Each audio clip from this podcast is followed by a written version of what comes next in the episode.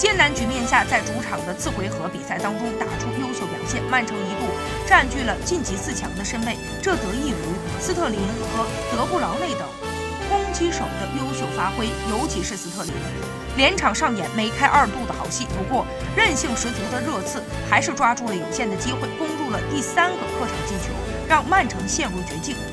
就是在这样的情况之下，斯特林在伤停补时阶段攻入了绝杀球，奈何为他送出助攻的阿圭罗已经越位在先。本赛季至今，斯特林已经在各项赛事取得了二十三个进球与十三次助攻的数据。接下来，他需要用自己持续的高光发挥，帮助曼城去冲击英超与足总杯的冠军。